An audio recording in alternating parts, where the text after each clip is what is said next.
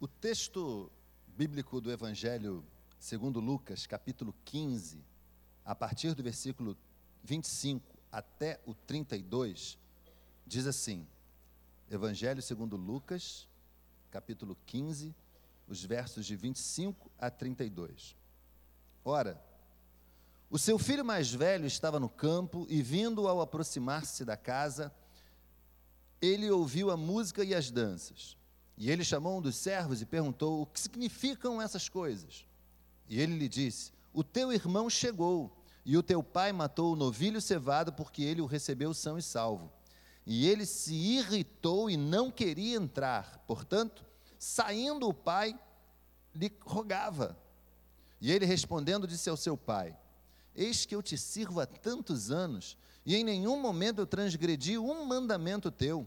Contudo, tu nunca me deste um cabrito para que eu pudesse me alegrar com os meus amigos. Mas vindo este teu filho, que desperdiçou os teus bens com as prostitutas, mataste-lhe o novilho cevado. E ele disse: Filho, tu sempre estás comigo, e tudo o que eu tenho é teu. Mas era necessário fazer a festa e regozijarmos-nos, porque este teu irmão estava morto e vive novamente, tinha se perdido e foi achado. Amém, gente? Que texto. Você que é bom conhecedor da Bíblia sabe que esta é uma parte da parábola do filho pródigo. Mas antes de entrar no texto mais especificamente, deixa eu fazer uma pergunta aqui. Qual é a sensação que você tem quando você perde alguma coisa e encontra? Porque você já deve ter perdido, como eu, você já deve ter perdido alguma coisa. Carteira, celular, o cordão, o brinco. Mulheres perdem brinco? Muito. É uma, parece que é feito para esquecer, não é? É o brinco e o guarda-chuva, não é? O guarda-chuva você sai de casa. Agora, deixa eu dizer uma coisa aqui. Você, como. Ah, eu tenho certeza que não, né? mas eu, eu acho que eu vou perguntar. Você apela para São Longuinho? É, ó. É aí que a gente descobre, não é? Tem uma musiquinha e tudo. Não tem uma musiquinha? Quem sabe? Olha, não fala não, meu irmão. Essa pergunta é quase uma pegadinha, não fala não. É. Então você perde, fala com São Longuinho. Olha, esquece isso, tá? Mas perder é uma coisa terrível, estar perdido é pior ainda. Esse capítulo 15 do Evangelho segundo Lucas conta três histórias de coisas perdidas, de elementos que estavam é, é, perdidos e foram encontrados. Ele começa falando sobre a ovelha que estava perdida e foi achada. E o pastor que a encontrou, ele chama todo mundo para se alegrar. Olha que interessante. Ele reencontra a ovelha e chama todo mundo para celebrar. Depois, é uma mulher que perde uma moeda. E ela encontra a moeda e sabe o que ela faz? Ela chama os vizinhos para celebrarem. Olha a lógica desse capítulo para a gente chegar na parábola do filho pródigo. Depois é o pai que vê o seu filho se perder no mundo e voltar. O filho é reencontrado. E o que, que o pai faz? Dá uma festa. Gente, se ele não desse uma festa, não combinava com o capítulo. Porque todo mundo se alegra quando reencontra alguma coisa, é ou não é verdade? Eu não sei se você já tinha parado para pensar nisso. Todo mundo celebra aquilo que é encontrado.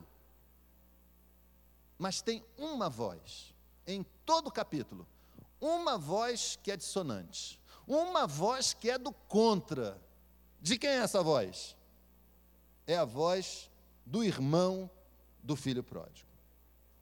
No meio da celebração do encontro, no meio da celebração do resgate, no meio da celebração, há uma voz que insiste em ser do contra.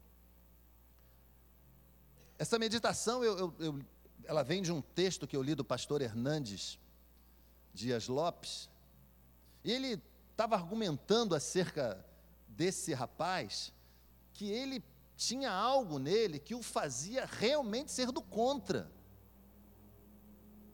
E eu não sei sinceramente se essa é a sua história. Mas se for, eu quero dizer para você que deve ser uma história muito triste. Sai desse lugar já. Estava todo mundo se alegrando e ele estava triste. O pai manifesta misericórdia e ele fica irritado. E pasmem, o filho pródigo chega, entra dentro da casa do pai e o irmão fica onde, gente? Do lado de fora. Tinham parado para pensar nisso? Que rapaz do contra. E há um perigo muito grande quando isso acontece nos nossos dias. O perigo de nós estarmos na casa do Pai, dentro da igreja, e ainda assim estarmos perdidos. Esse filho, ele representa, meus irmãos, uma classe de homens que eram os doutores da lei, os escribas, a quem Jesus dirigiu essas palavras, e aqueles homens, sinceramente, não faziam muita coisa errada, não. Pelo contrário, eles buscavam viver uma vida de correção. Mas entendam, eles estavam dentro da casa do Pai e não conheciam o amor do Pai. Estavam dentro da casa do Pai, mas não sabiam o que era misericórdia. Estavam dentro da casa do Pai, cumprindo todos os deveres, mas ainda assim estavam perdidos. Viver dentro da igreja não significa de maneira alguma que está tudo bem. Talvez você conheça alguém que procura estar na igreja de segunda a segunda sem intervalo, sem folga. E eu quero dizer que isso, no fim das contas, pode ser preocupante. E não significa muita coisa. Porque se o seu coração não estiver junto com você, se o seu coração não estiver conectado com o coração do Pai, se dentro de você não houver amor, eu garanto a você que você precisa mudar. Aquele rapaz estava ali, mas ele não conseguiu perdoar o pai, porque o pai havia perdoado o filho. Olha que coisa! Ele não conseguiu olhar para o seu irmão. Aliás, veja, eu, eu, na hora que estava lendo, eu fiz um pouco essa ênfase. Quando ele vai reclamar com o pai, ele diz o que para o pai? Este teu filho Olha que coisa. Ele não conseguia mais reconhecer aquele rapaz como seu irmão. E o pai, no seu discurso, na sua resposta, coloca as coisas no lugar. Este teu irmão estava perdido e foi achado. Glória a Deus, meus irmãos. Eu tenho certeza absoluta de que o seu coração quer ser um coração encontrado pelo Senhor, achado pelo Senhor mas envolve, como num outro momento eu pude compartilhar à igreja, a renúncia de tudo aquilo que está ocupando o lugar de Deus aí dentro. Existe um tipo de pessoa que está dentro da igreja, mas que continua confiando na sua própria justiça. Vejam o caso desse rapaz. Ele era, ele, olha, ele foi muito veloz em reconhecer o problema do irmão. Aliás, chegou a jogar o problema do irmão na cara do pai. Ele gastou o dinheiro com prostitutas. Desculpa fazer essa pergunta, mas você não é desses, não é? Ou dessas? Que ataca. Você não é esse tipo de gente, não é? Que vê um problema, de repente, que está acontecendo e aponta o dedo. Ah, não faça isso. O Senhor está requerendo de nós que estamos dentro da igreja, que fomos achados por Ele, mais compaixão. Você pode dizer amém? Mais compaixão. Aliás, meus amados irmãos, a história do celebrando é a história da compaixão de Deus, amém? É isso. Porque se não houver compaixão, qual é a diferença entre nós e aqueles que não creem em Cristo? Se não houver amor, qual é a diferença entre nós e aqueles que não conhecem a Cristo? Ainda hoje, eu ouvi de alguém uma expressão, né? Estávamos conversando, falando sobre virtudes do povo de Deus, e alguém falou: Eu conheço uma moça, uma jovem senhora, casada com seus filhos, ela é espírita e tem um coração de ouro. Eu falei: Que bom. Mas eu falei assim: Vou perguntar hoje à noite lá na igreja. Será que as pessoas olhando para você conseguem ver também um coração de ouro? Será que as pessoas olhando para você, os necessitados, os pecadores, os injustiçados, os que não têm casa ou não têm o que comer, aqueles que estão nesse momento precisando de um telefonema, será que conseguem enxergar em você um coração de ouro? Em mim, porque, eventualmente, meus irmãos e irmãs, somos craques em normas, esquemas, sabemos das coisas, sabemos como ajeitar tudo aqui, tocamos que é uma beleza, olha, falamos bonito, agitamos todas as coisas, organizamos as cadeiras. E o coração é de ouro. A gente precisa refletir sobre isso, porque nós, os que estamos na igreja, não podemos agir mais como perdidos, como o irmão do filho pródigo. Na casa do pai, mas não conhecia o amor do pai, a compaixão do pai. Não fique perdido. Aliás, seja livre, porque algumas pessoas estão dentro da casa do pai, mas não são livres, são escravos de regras, escravos e escravas de normas, que fazem com que a vida seja uma vida, desculpe falar, hein, muito chata. Gente que faz tudo, não é que você não tenha que ter planejamento, entenda bem o que eu vou dizer. Mas tem gente que se perder o despertador, perde a vida. Tem gente que se perder a agenda, olha, tem gente que se perder o celular hoje, olha, é capaz de vir para o celebrando em algum. É sério. Vai sofrer barbaridade. Não seja, se tiver que ser escravo, escuta aqui, ó, presta muita atenção. Se você quiser ser escravo, seja escravo de Cristo. Ele é o seu Senhor e tem o melhor para você, sem dúvida alguma. Não seja escravo de norma, de esquema, nada disso. Aquele rapaz era um escravo das normas judaicas, que diziam que o que seu irmão havia feito era imperdoável. E aí vem o pai, o objeto da ira do irmão, do pródigo, o, o, o, desejo do pródigo pela herança era um desejo de morte do pai para aquela cultura. O pai viu o filho, não pensou nada disso. Foi lá abraçar, foi lá recepcioná-lo, saiu correndo, coisa que um, um senhor judeu do seu tempo não faria normalmente. Talvez esteja na hora da gente quebrar umas regras.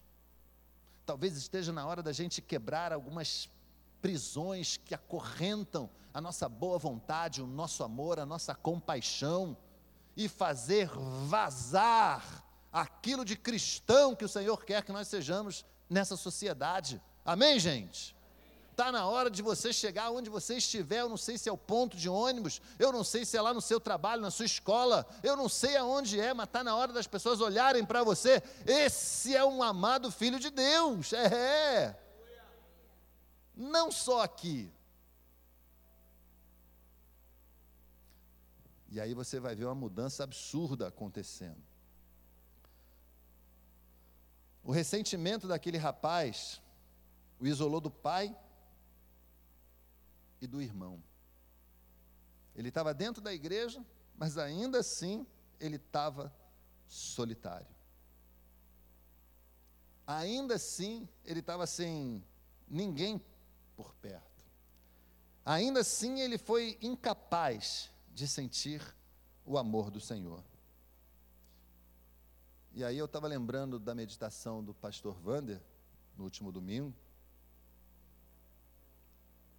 Ele estava dentro da casa do pai, mas não se sentia dono das coisas que estavam ali. Triste. Não conseguia ter sentido de propriedade. Ele não conseguia experimentar e saber que Deus tinha uma vida abundante para ele. Você sabia que Deus tem vida abundante para você? Amém? Vida abundante, diga, vida abundante. Tá fraquinho, vida abundante. É o que Deus tem para você, é sua. É sua. Ninguém mete a mão, é seu. O Senhor deu, dá isso a você. O rapaz não queria, eu tenho certeza que você quer. Deus tem rios de água viva, tem riquezas insondáveis da Sua palavra, da Sua boa nova, tem a suprema grandeza do seu poder. Deus tem tudo isso para ofertar a você. E aquele filho, nada da herança do pai. Quando nós não desfrutamos da herança do pai, eu vou usar uma palavra forte, mas uma palavra verdadeira. Nós vivemos miseravelmente. Vivemos uma vida cristã que vai estar quilômetros aquém daquilo que poderíamos ser. Eu vim de igrejas bem pequenas. E engraçado que em todas elas, eu não sei se esse é o seu caso, tinha aquela turma de oração. Um irmão, uma irmã. Tinha isso de onde você veio? Uma irmã que todo mundo queria orar com ela, porque aquela irmã pegava fogo, amém? Você tinha que entrar de, devagar na casa dela, não entra, não entra de qualquer maneira, não. Que o negócio ali é. Era. Por que, que a tua casa não é assim? Por que a minha não é? A nossa casa pode ser essa casa, amém, gente? A sua casa pode ser essa casa. A sua oração pode ser essa oração. Porque Deus é o mesmo.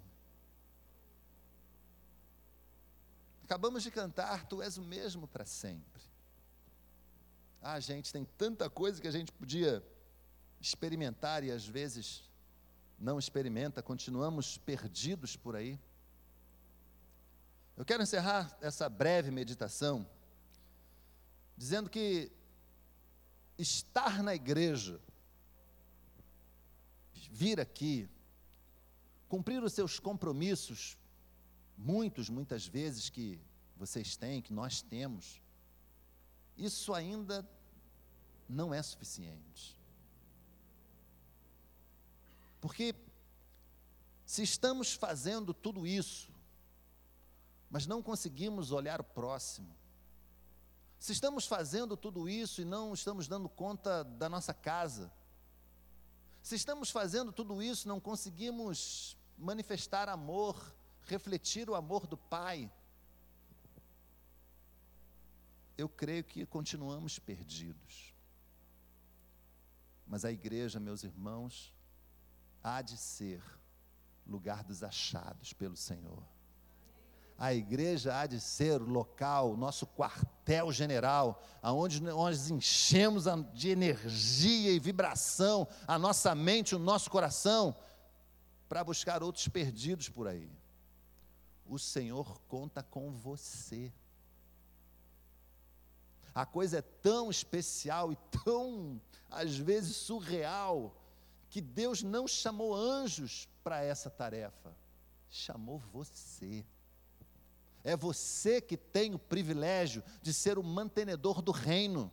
É você que tem o privilégio de levar o reino adiante, de levar as estacas adiante. É você que tem o privilégio, homem, mulher de Deus, aqui e agora, meus irmãos, nós temos o privilégio de falar de Cristo às pessoas. Pedras não falarão, mas se ficarmos calados, até elas serão capazes de fazer isso. Eu queria que você curvasse a sua fronte.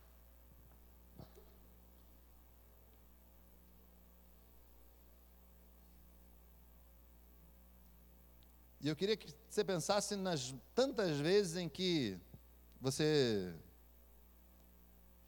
ficou do lado de fora da casa do Pai. Em uma ou outra experiência em que, ao invés de manifestar amor, você foi tão somente indiferente. Ao invés de estender a mão, você foi para casa, para o trabalho e não fez absolutamente nada. O Senhor quer tirar você desse lugar e trazer você para o grupo das pessoas que se importa, para o grupo das pessoas que querem e vão, usados por Deus, transformar esse lugar, transformar o nosso bairro transformar o lugar onde nós estamos para a honra e para a glória do Senhor. Se você deseja que eu ore por você, para que o Senhor faça isso na sua vida, levante sua mão onde você estiver. Aonde você estiver, amém. Glória a Deus, pode abaixar. Aonde você estiver, Deus te abençoe, querida, pode abaixar. Pode abaixar. Mais alguém? Diga assim, Senhor, eu quero. Deus te abençoe, filho, em nome de Jesus. Deus te abençoe, minha irmã. Eu quero, Senhor, Deus te abençoe, querido. Eu quero. Eu quero mudança. Eu não quero estar perdido em meio aos achados. Deus te abençoe, querida. Graças a Deus. Eu não quero mais indiferença. Eu não quero ilusão. Eu não quero achar que sou uma pessoa boa quando na verdade eu cometo atos que são contrários a esse pensamento. Eu quero mudança. Eu já fui encontrado pelo Senhor, mas o meu coração está meio perdido. Senhor, toma o meu coração nessa noite. Toma o meu coração nessa noite. Toma o meu coração nessa noite.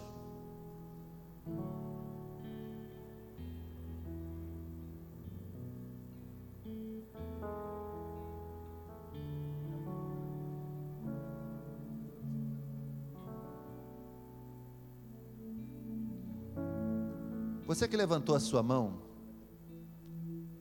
você quer ver aqui à frente? Vem aqui à frente, vamos orar juntos. Eu vou fazer o seguinte: eu vou descer. Eu vou orar junto com você aí. Que nós precisamos ser achados sobre diversos aspectos. Não vou ficar nem aqui atrás da mesa, vou ficar junto aqui para que o Senhor tenha misericórdia da nossa vida, da minha história, da sua história, para que a gente acorde desse sono que nos leva à indiferença muitas vezes, sermos achados também em nosso coração, na nossa mente. Quer vir? Pode vir. Vamos orar, pode vir fechar os nossos olhos. Deus de amor e Pai querido, é pela tua misericórdia que nós estamos aqui, Senhor. Este não é outro lugar senão a casa de Deus. E porque o Senhor está aqui, tudo, tudo é diferente. Porque o Senhor está aqui, porque o teu Espírito Santo passeia entre nós e completa o incompleto. É que essa palavra há de preencher as lacunas, há de preencher os espaços, e há de fazer com que meus irmãos e irmãs e eu não sejamos mais perdidos dentro da tua casa, Senhor, porque o Senhor nos achou e nesse momento, Pai, com muita humildade, nós te suplicamos que o Senhor encontre também o nosso coração. Nós estamos agora colocando-o diante de Ti, Senhor. Toma nosso coração. Modifica, Pai, o que precisa ser modificado. Tira o legalismo, as regras. Tira, Senhor, a indiferença. Tira, Senhor Deus, aquilo que não te agrada. E dá-nos, ó Pai, um coração igual ao teu. Eu não sei sinceramente, Senhor Deus, se alguém que veio aqui à frente o fez por estar perdido sem Cristo, mas que essa seja a noite, a oportunidade daqueles que ainda não conhecem o teu filho conhecerem, para que brilhe a salvação em todo lugar. Nós oramos, Senhor, em nome do teu filho Jesus, com a certeza que o Senhor nos ouve. Amém e amém.